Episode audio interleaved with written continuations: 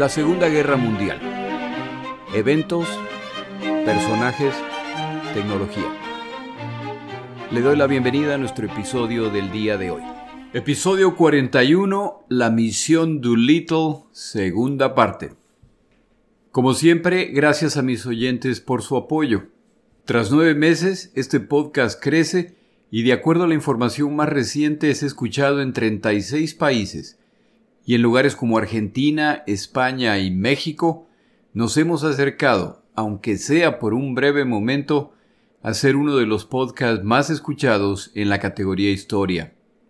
Hoy quiero agradecer a los y las estudiantes que me escriben para decirme que mi podcast les ayuda a relajarse al tomar una pausa en sus estudios.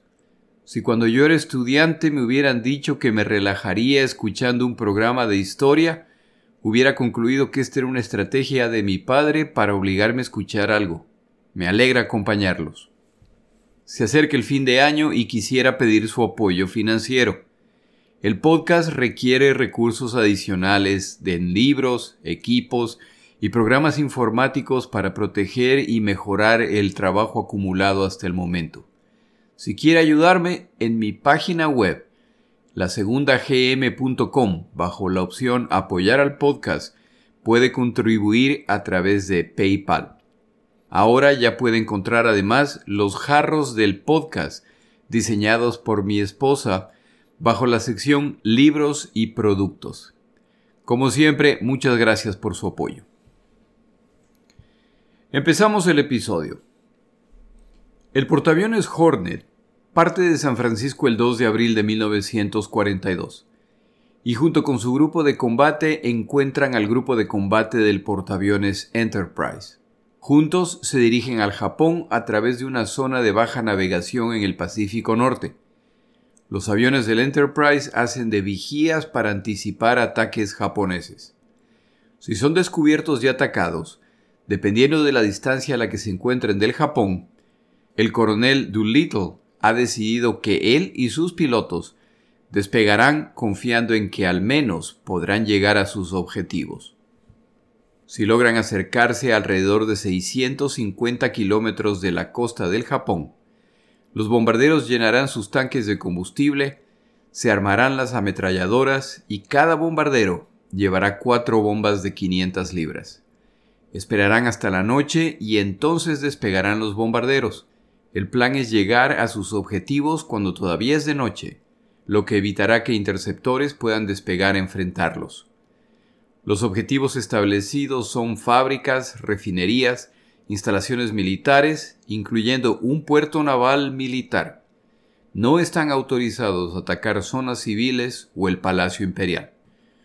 Una vez bombardeados los objetivos, los bombarderos continuarán hacia el oeste, cruzarán el mar y llegarán a China, donde pronto empezarán a recibir la señal acordada, el número 57 en código Morse. Utilizando sus instrumentos deben rastrear esta señal y como el plan es llegar a China durante el día, al acercarse verán la pista asignada sin problemas. Hay tres grupos de pistas que transmitirán la señal. Al norte, en el centro y al sur, en la zona de Chuchau.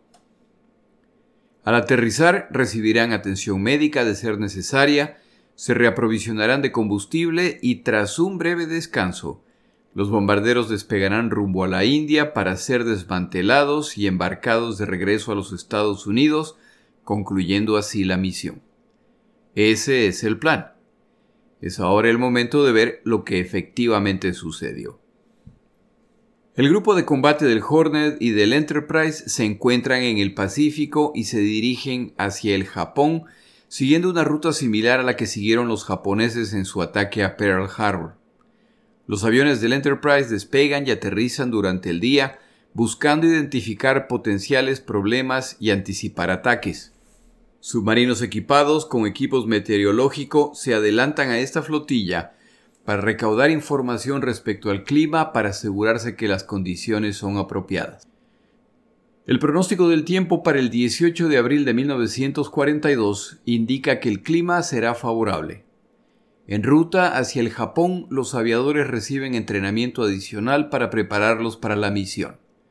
Navegación, lecciones básicas de cultura china para evitar molestar a los locales. Para mayor seguridad, las lecciones incluyen también la cultura japonesa, ya que es probable que entren en contacto con tropas japonesas. Les enseñan además cómo diferenciar entre japoneses y chinos.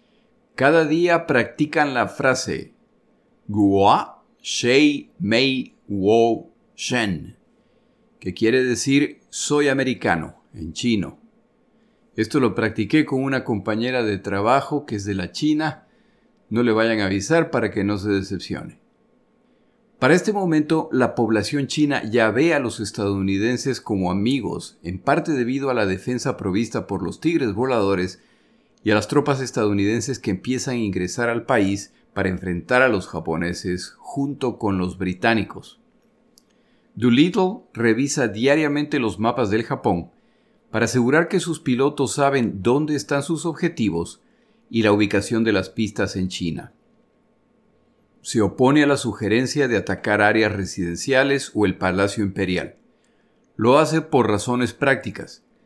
En 1940 estuvo en Londres y tuvo la oportunidad de observar los bombardeos alemanes, así como la reacción de los londinenses luego de ser bombardeados indiscriminadamente o después de que el Palacio de Buckingham fuera bombardeado. Este tipo de bombardeo lo único que logra es endurecer y unificar a los atacados. Doolittle está convencido que la reacción japonesa sería la misma. Por su parte, Hap Arnold, el jefe de Doolittle, tiene la tarea de coordinar el uso de las bases en China, desde las cuales se emitirán las señales que seguirán los bombarderos para aterrizar. Recuerde que Chiang Kai-shek no está de acuerdo con participar. A pesar de esta oposición, el general Joe Stilwell, al cual debido a su encantadora personalidad han apodado Vinagre, le asegura que las pistas y los equipos de transmisión estarán listos para el momento del ataque. Tras una semana de navegación, escuchas japoneses interceptan las comunicaciones del Hornet y se enteran que se dirigen al Japón por lo que advierten a las embarcaciones que patrullan el perímetro de extenderlo un poco más y que se mantengan en contacto con el comando de bombarderos. Si portaaviones se acercan a la costa japonesa, los bombarderos japoneses se encargarán de ellos. Cuando los portaaviones ingresan a aguas japonesas, los estadounidenses despachan casas que se despliegan en abanicos que cubren miles de kilómetros cuadrados y que solo romperán el silencio radial si logran confirmar que un ataque contra los portaaviones está en camino. El 17 de abril se acercan a la distancia establecida. Es hora de llenar los tanques de combustible y armar los bombarderos. Esa misma tarde, los aviadores y marinos realizan una ceremonia poco usual. En 1908, un grupo de marinos estadounidenses visita el Japón con el presidente Teodoro Roosevelt, primo lejano de Franklin Roosevelt, el presidente actual, para celebrar la ocasión, el gobierno japonés emite medallas que dan a los marinos estadounidenses. Una vez que se inicia la Segunda Guerra Mundial, marinos que recibieron estas medallas las envían al Departamento de Guerra estadounidense solicitando se devuelvan al Japón de la forma que consideren más apropiada. A bordo del Hornet Aviadores utilizando alambre aseguran las medallas en las bombas que planean arrojar sobre el Japón. Siguen otra conocida práctica y utilizando pintura y tiza, escriben mensajes para los japoneses, para el emperador y para sus respetables progenitoras. Y entonces cambia el clima. A medida que avanza la noche se pone peor. A las 3 de la mañana la alerta general suena. El radar detecta dos embarcaciones. Recuerde que el radar para fines militares es un invento reciente y los estadounidenses no saben si los japoneses tienen radar, tal como los japoneses no saben que los estadounidenses cuentan con radar. Una hora más tarde las embarcaciones desaparecen del radar. El clima impide que los bombarderos despeguen en la noche de acuerdo al plan. Se volverá a intentar la siguiente noche, dependiendo del clima. Para la mañana el clima, lejos de mejorar, empeora. Un avión vigía reporta una embarcación a 68 kilómetros delante de ellos. Y a las 7 y 30 de la mañana el radar de repente muestra una embarcación a menos de 2 kilómetros de distancia. El clima les ha impedido ver la embarcación a tiempo. Para colmo, el centro de comunicaciones del portaaviones confirma que esta embarcación ha mandado un mensaje radial.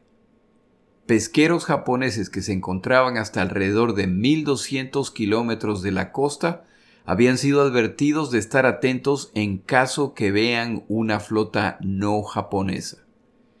Si los estadounidenses han podido ver esta pequeña embarcación, sin duda esta embarcación también los ha visto a ellos. Halsey envía al crucero Nashville a encargarse de esta embarcación. Pronto las baterías de este crucero entran en acción.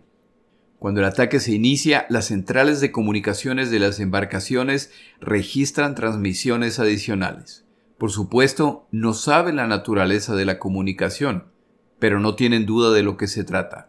Las Fuerzas Armadas japonesas han sido informadas de su presencia. En un día poco glorioso para la Armada estadounidense, le toma al Nashville más de 900 obuses para impactar el pequeño pesquero japonés y hundirlo. Como se ha mencionado, el clima no era bueno y las dos embarcaciones se elevaban al ritmo de las olas, lo que complica apuntar, pero dos kilómetros de distancia para navíos de combate debería ser un blanco fácil.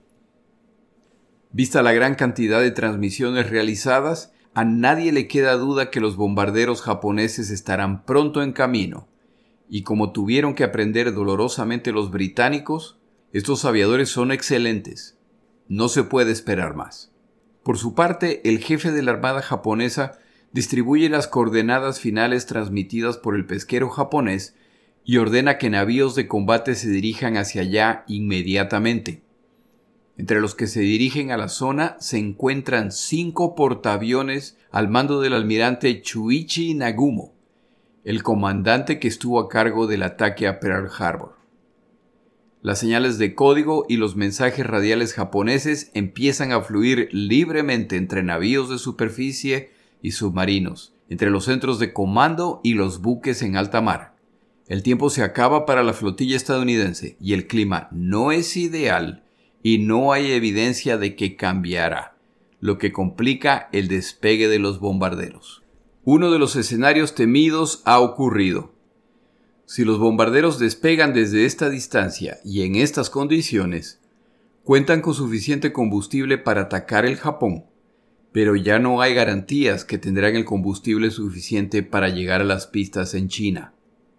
El problema adicional es que si despegan en este momento, llegarán al territorio japonés durante el día, por lo que los sistemas de defensa los estarán esperando, y llegarán a China en la noche, es decir, están despegando en las condiciones opuestas al escenario ideal.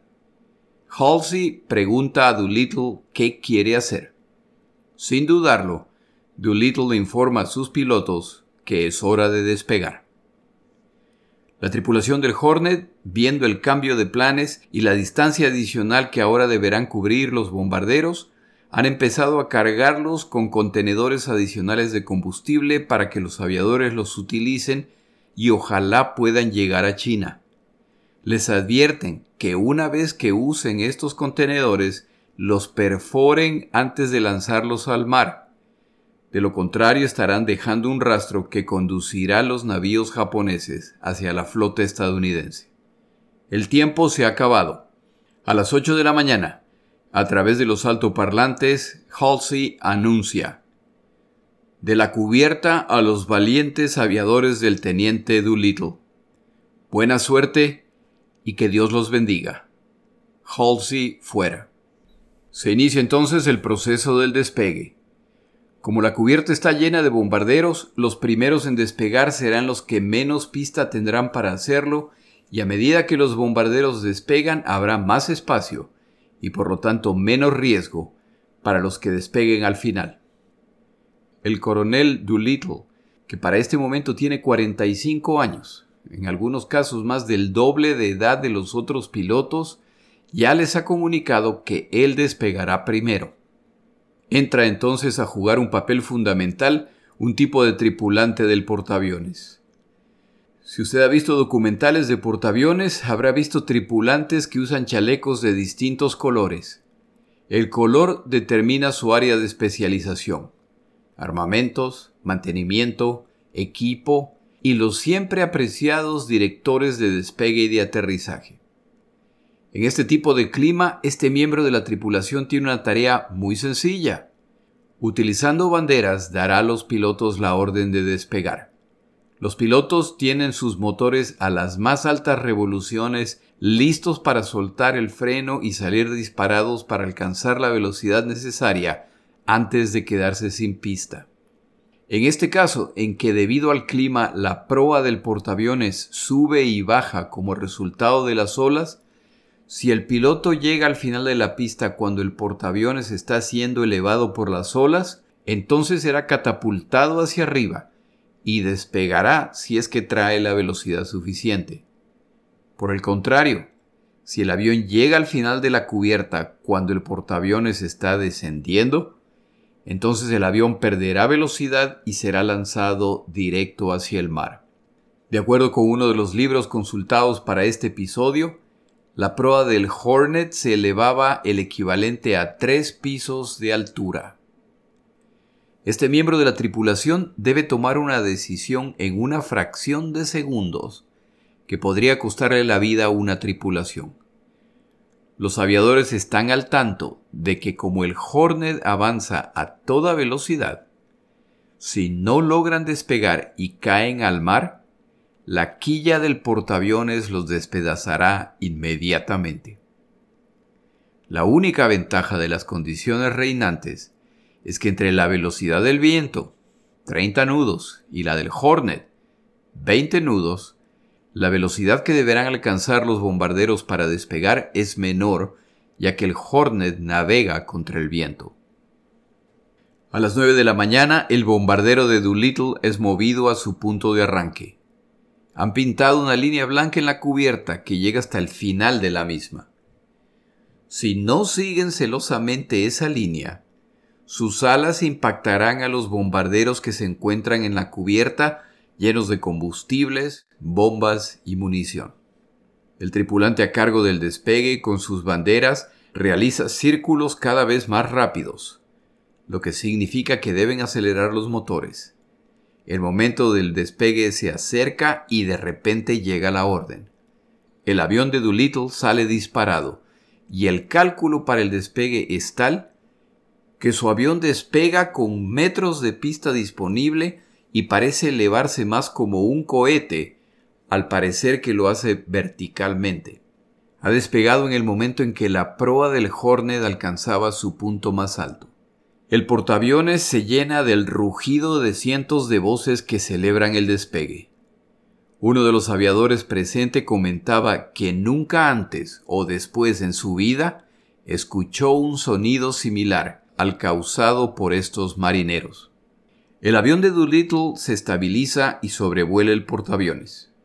El siguiente piloto en despegar, Travis Hoover, tiene una experiencia distinta. Al despegar, todos ven horrorizados que a diferencia del avión de Doolittle, el avión de Hoover parece desplomarse al llegar al final de la cubierta y desaparece. En la cubierta simplemente murmuran, sube, sube, sube. Un segundo más tarde, reaparece el bombardero al ganar altura. Ya solo faltan 14 bombarderos más, los cuales poco a poco despegan sin incidentes hasta que despega el último de todos, el bombardero llamado el murciélago del infierno. Se da la orden de despegar y uno de los marineros a cargo de remover las cuerdas que aseguran a este bombardero resbala y su brazo toca la hélice que le arranca el brazo como si nada. El piloto despega con la imagen del marino mutilado en mente. Mientras los bombarderos vuelan para organizarse en grupos, Halsey da la orden de navegar a toda velocidad en la dirección opuesta rumbo a Hawái.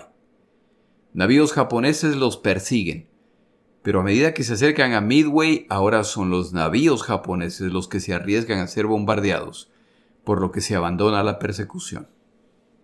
Los bombarderos se encuentran a más de 1.300 kilómetros del Japón y se ponen en camino hacia Tokio, Yokohama, Osaka y Kobe. Antes de continuar nuestro episodio, tomamos una pausa.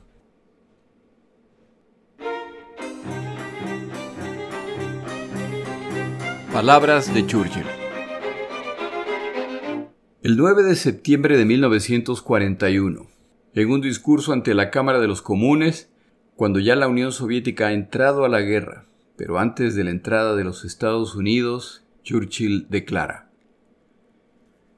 El estado de ánimo de Gran Bretaña es sabia y justamente contrario a toda forma de júbilo superficial o prematuro. Este no es el momento para jactancias o profecías resplandecientes. Pero esto es verdad. Hace un año, nuestra posición parecía desolada y casi desesperada ante todos los ojos, excepto los nuestros. Hoy podemos decir en voz alta, ante un mundo asombrado, todavía somos dueños de nuestro destino, todavía somos el capitán de nuestras almas. Churchill les recuerda que todavía faltan muchas lágrimas, sudor y sangre, pero que hay causas para la esperanza.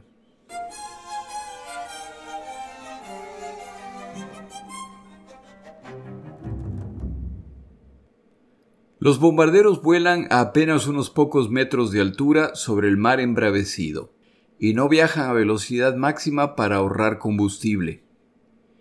Llegan a la costa del Japón alrededor del mediodía. Para su sorpresa, no los reciben ni fuego antiaéreo ni interceptores. Se separan para dirigirse a sus blancos y de repente aparecen seis cazas japoneses.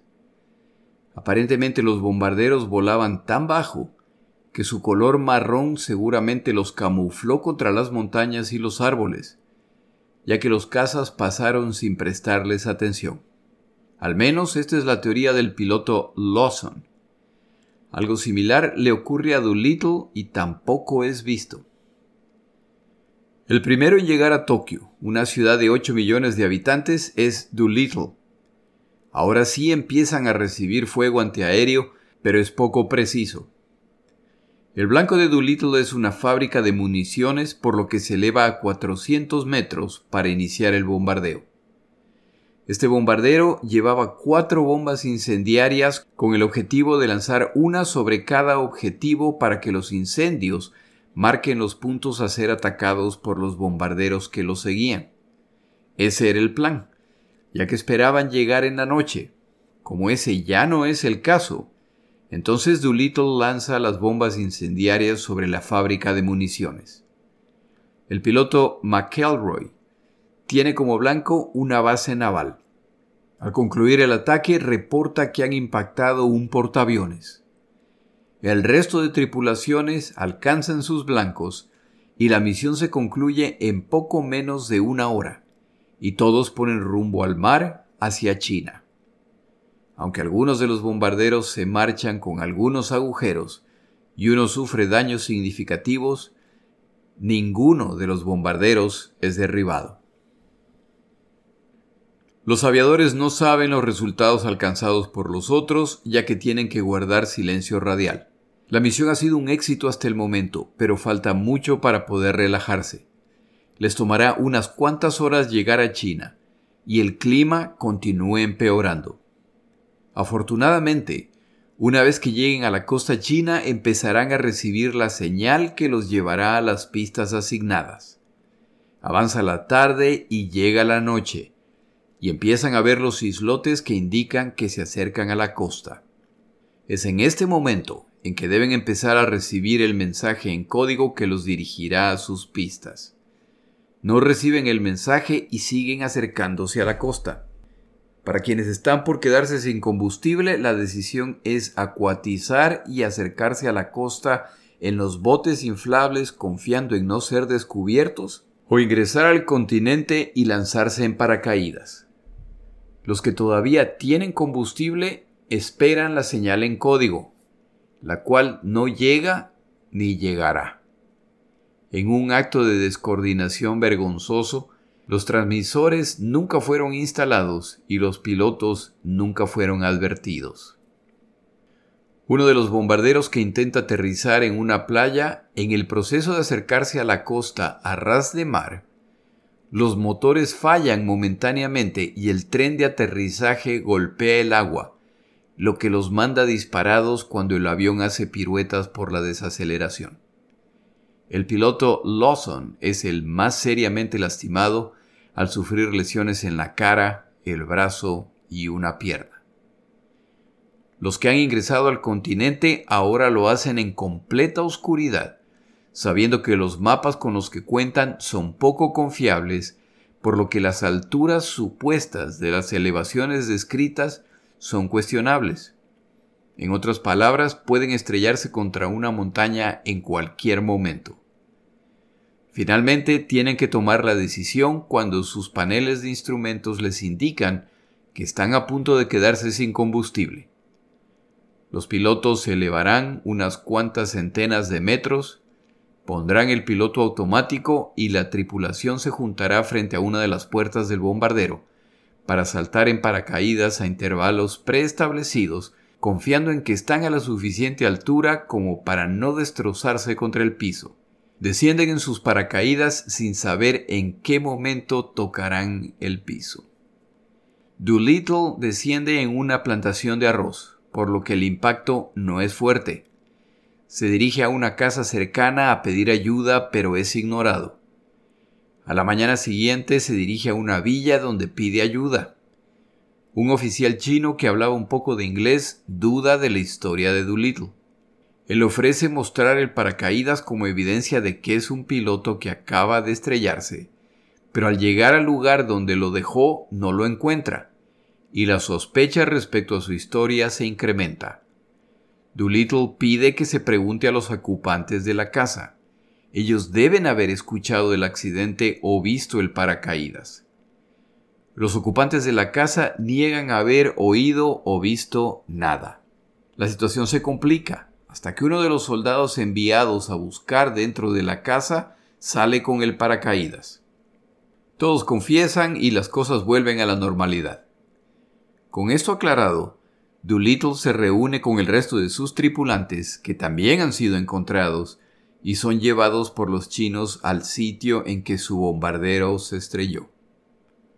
Al llegar, ve los despojos del avión, y se le viene a la mente las otras tripulaciones.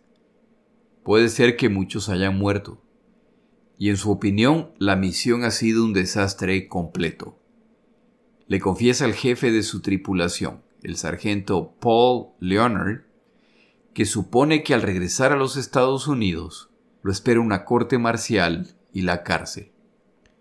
Leonard responde, Coronel, usted no lo espera una corte marcial, sino un ascenso a general. Doolittle sonríe poco convencido y Leonard añade, más la medalla de honor del Congreso. Doolittle se siente deprimido. Aquí nos separamos de estos aviadores. Su aventura está lejos de concluir. Está por iniciarse una cacería humana en que los japoneses quieren encontrarlos a toda costa, y los chinos harán lo que puedan por ocultarlos. Para ese momento un aviador ha muerto.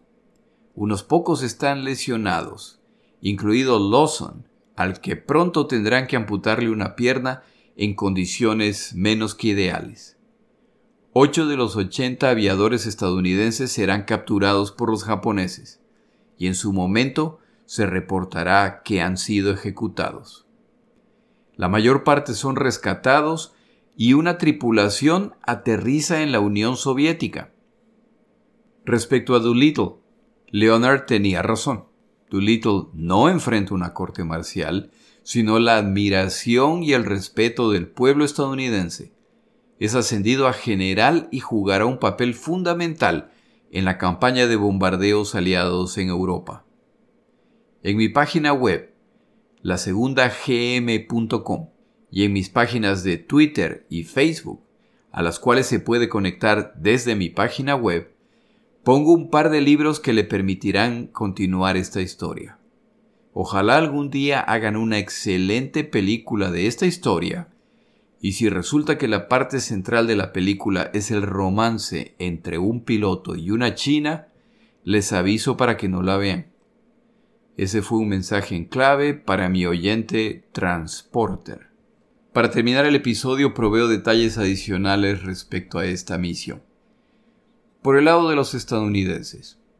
Los libros que consulté para este episodio son escritos por autores estadounidenses, y la descripción en mi opinión omite algunos puntos que deben ser mencionados.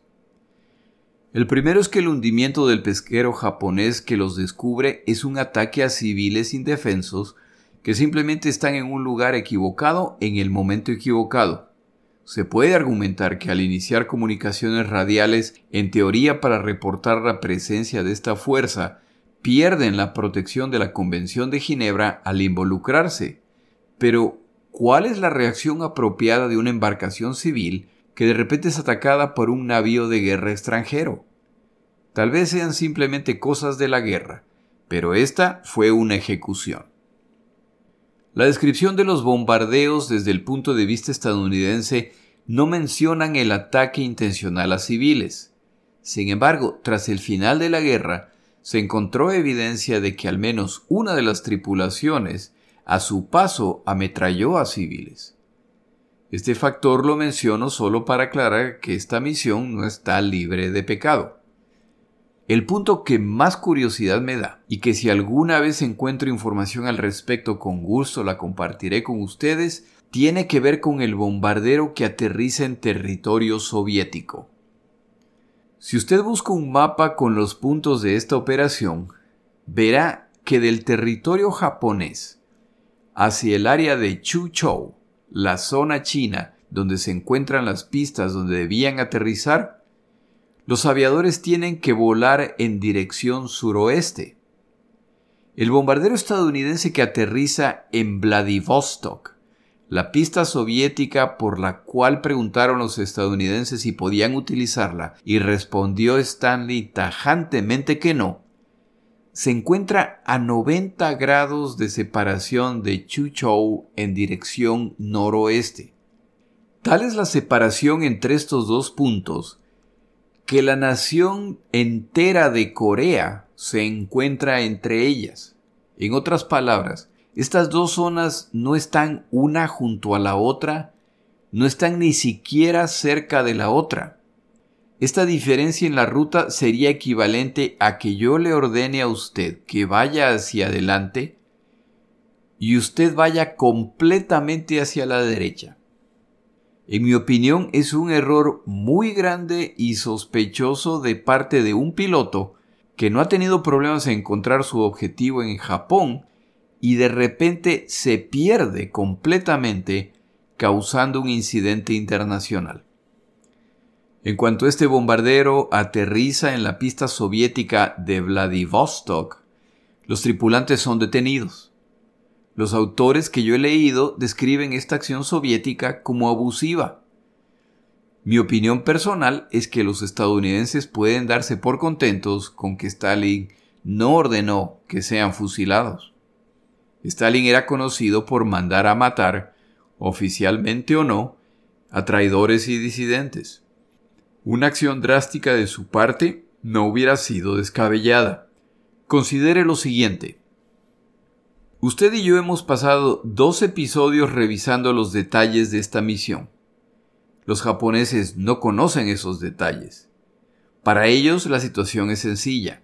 Sus enemigos los estadounidenses han bombardeado Tokio y otras ciudades.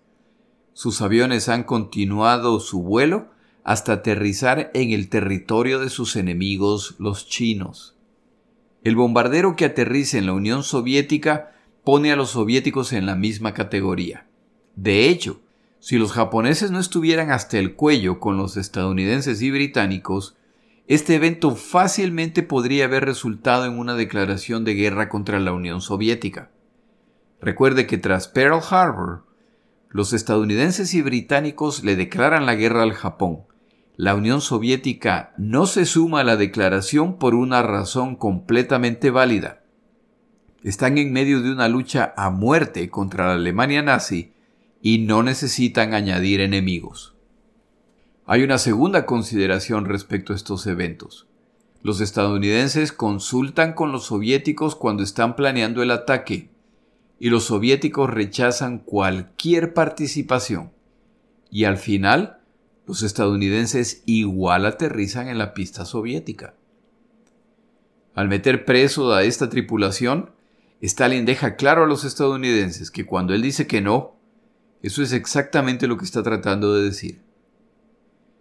Aproximadamente un año después de ser capturados, estos aviadores logran escapar a través de Irán y regresan a los Estados Unidos. Hay autores que le dan el crédito por esta operación de rescate a los mismos servicios de inteligencia soviéticos. En otras palabras, es el mismo Stalin que resuelve la situación y en el proceso manda un mensaje claro a los involucrados.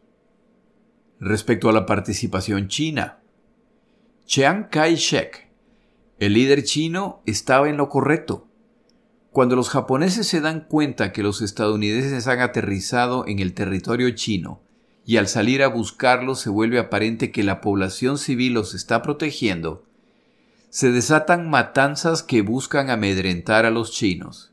De acuerdo a múltiples fuentes, más de 250.000 chinos mueren en brutales represalias en las cuales, cuando se encontraba evidencia de que un individuo había ayudado o protegido a estos aviadores, la aldea entera era destruida y sus habitantes, involucrados o no, eran ejecutados.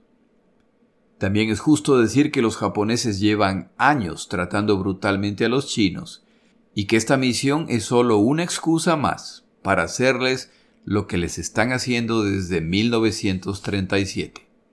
Esta misión eleva la moral de los Estados Unidos de América al demostrar por primera vez en esta guerra que son capaces de llevar la pelea a los japoneses en su propia casa. Al enterarse Roosevelt de la ejecución de los aviadores capturados, promete que quienes han cometido ese crimen que va contra la Convención de Ginebra serán juzgados. Los estadounidenses cumplirán esta amenaza. También hay algunas consideraciones respecto a esta misión desde el lado japonés. Los textos que encontré no explican la impresionante ineptitud japonesa que resulta en que ni uno solo de estos bombarderos sea derribado. A continuación, mi explicación de aficionado. Cuando el pesquero japonés hundido reporta la presencia de la flota estadounidense, los japoneses se enteran de la posición de esta flota, pero nada más. Como lo que se asume es que se producirá un ataque tradicional utilizando cazas y bombarderos ligeros, entonces probablemente asumen que dada la distancia a la que se ha avistado a esta flota, todavía necesitan acercarse más a la costa para poder lanzar sus aviones. Para esto faltan unas cuantas horas o incluso tal vez un día, cuando en realidad el ataque está por iniciarse. Otro factor es que al ser un ataque desde portaaviones, se anticiparía que el ataque sería al estilo de Pearl Harbor, flotas de aviones pequeños que se acercan. Seguramente se comunica a las defensas costeras que estén atentas a las llegadas de oleadas de 30, 40 o más aviones. En este caso, lo que se acerca son uno o dos bombarderos que viajan a poca altura. Algunos de los aviadores estadounidenses en esta misión comentaban más tarde que vieron cazas interceptores los cuales o no los vieron a ellos o no se dieron cuenta de que estos no eran aviones japoneses. Los pilotos de los cazas interceptores o de las baterías antiaéreas buscan o esperan algo distinto a lo que llega, por lo que no reconocen a sus atacantes. Finalmente, una vez que los bombardeos se producen, lo lógico es que los bombardeos regresen por la misma ruta rumbo a su base en este caso los portaaviones.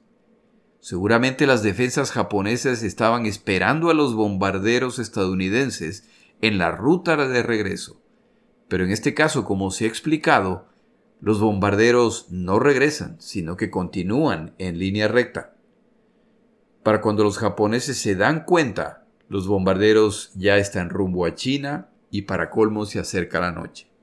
Estos bombardeos causan relativamente pocos daños materiales, pero un tremendo impacto en el pueblo japonés.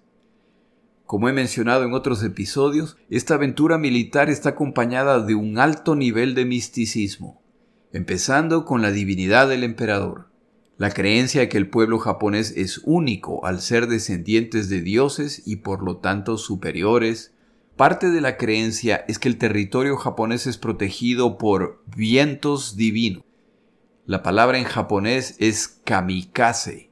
La evidencia de la veracidad de esta creencia es que desde su fundación, el Japón ha combatido en múltiples guerras y su territorio nunca ha sido atacado por un enemigo extranjero. Para mediados de abril, cuando se produce este ataque, la guerra ya cumple cuatro meses, y aunque se combate en múltiples lugares, el territorio japonés sigue intocado.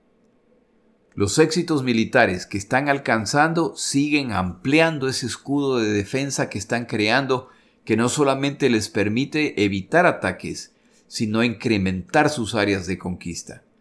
Para el momento de estos eventos ya están bombardeando Australia. Están a la ofensiva y dominan decenas de miles de kilómetros de océano alrededor del Japón. Basado en todos estos factores, más el convencimiento de la población japonesa de que la flota estadounidense fue destruida en Pearl Harbor, es fácil asumir que la amenaza más cercana, por lo tanto, se encuentra a miles de kilómetros. Y entonces se producen los bombardeos. El autor del libro La última misión a Tokio, describiendo el impacto de este ataque, lo compara con el ataque a las Torres Gemelas en Nueva York el 11 de septiembre del 2001. Este es el tipo de impacto que sufre el pueblo japonés. ¿Cómo es posible que esto haya pasado? Se supone que era imposible. De repente, la certeza existente se pierde. La indignación por los bombarderos poco a poco va creciendo en el Japón y empiezan a aparecer las historias de lo ocurrido. Este ha sido un ataque cobarde contra civiles indefensos. Han bombardeado hospitales, escuelas, orfanatorios y áreas civiles. Han llegado incluso a ametrallar civiles y niños. Quienes han perpetrado este tipo de ataques son criminales de guerra. Esta posición, sin embargo, tiene algunos problemas. El primero es que el daño ocasionado es visible para todos y son zonas industriales, militares y bases. Por supuesto hay daño a propiedades civiles, pero si el plan era en realidad matar a civiles indiscriminadamente, la munición escogida hubiera sido bombas incendiarias que hubieran fácilmente causado miles de muertes al ser lanzadas en zonas populosas. El número de muertos reportados son menos de 100. La idea que estos aviadores se tomaran el tiempo de ametrallar civiles en tierra mientras atacaban tampoco funciona. Pretender que sabiendo que en cualquier momento aparecerán los cazas que vienen a derribarlos, estos aviadores desperdician tiempo ametrallando civiles carece de sentido. Y sin embargo, se determinará que esta parte de la historia es en ciertos casos cierta. Algunas de las tripulaciones sí ametrallaron a civiles, pero esto no se conocerá por algunos años. La parte más incoherente del argumento japonés es que si el comportamiento de estos pilotos estadounidenses es un crimen de guerra, entonces los pilotos japoneses que llevan años bombardeando civiles chinos indiscriminadamente tienen mucho por lo que responder. Los japoneses capturan a 8 de los 80 aviadores involucrados en esta misión. La reacción inicial es ejecutarlos inmediatamente. Luego se considera enjuiciarlos como terroristas y así ejecutarlos legalmente, entre comillas. Al final comunican al mundo que estos aviadores han sido ejecutados. Esto es parcialmente cierto. ya que han ejecutado a tres de los ocho. Pasarán algunos años hasta que el mundo descubra que cuatro de estos aviadores siguen vivos. Nos acercamos al final del episodio. Como lo que yo estoy proveyendo en este podcast es una visión general de la Segunda Guerra Mundial, no tengo por costumbre incluir misiones de fuerzas especiales u operaciones menores. Sin embargo, he incluido esta misión porque este evento de una forma inesperada acelera la derrota final japonesa. La moral japonesa sufre, ya que está claro que no están a salvo. Esto resulta en que algunos de sus mejores cazas, los ceros, se retiren de los teatros de operaciones para sumarse a la defensa de las islas. Esto, por supuesto, limita a los combatientes en el frente se toma la decisión de ampliar el escudo de defensa, lo que requiere la conquista de territorios adicionales, incluyendo la isla de Midway, donde se encuentran los estadounidenses. Esta misión tiene un efecto adicional, el cual los estadounidenses no buscaron y los japoneses no anticiparon. Durante los días en que buscan frenéticamente a la flota estadounidense, y más aún cuando Tokio y otras ciudades son bombardeadas, los normalmente disciplinados japoneses rompen reiteradamente el silencio radial y envían y reciben innumerables mensajes en código durante este ataque. La abundancia de comunicaciones a través de canales seguros e inseguros da una cantidad de información altísima a los decodificadores estadounidenses que los escuchan desde Hawái, San Francisco y Midway. Para romper un código secreto enemigo, los decodificadores necesitan piezas de comunicación para analizar y comparar.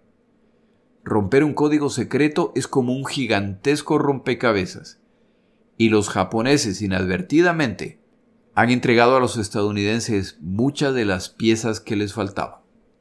Con esta información, los codificadores estadounidenses pronto rompen el código de comunicación militar japonés. Desde el momento que este código se rompe, muchas de las operaciones ya carecen de la ventaja de la sorpresa, y al sumarse más y más embarcaciones de combate estadounidense que regresan al Pacífico equipadas con radar, los japoneses pronto pagarán un precio altísimo por esta pérdida momentánea de disciplina. Como se acerca el fin de año, la próxima semana tendremos un episodio especial relacionado con las mujeres en la Segunda Guerra Mundial. Y luego tomaré una semana libre para disfrutarla con mi familia. Mi nombre es Jorge Rodríguez. Gracias por acompañarme.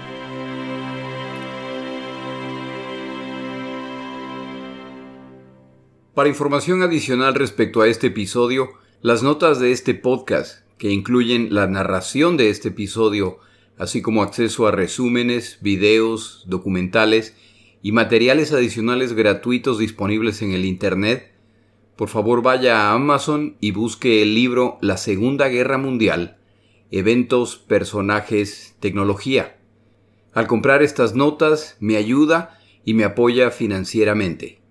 Puede encontrar información adicional en mi página web, la segunda gm Muchas gracias.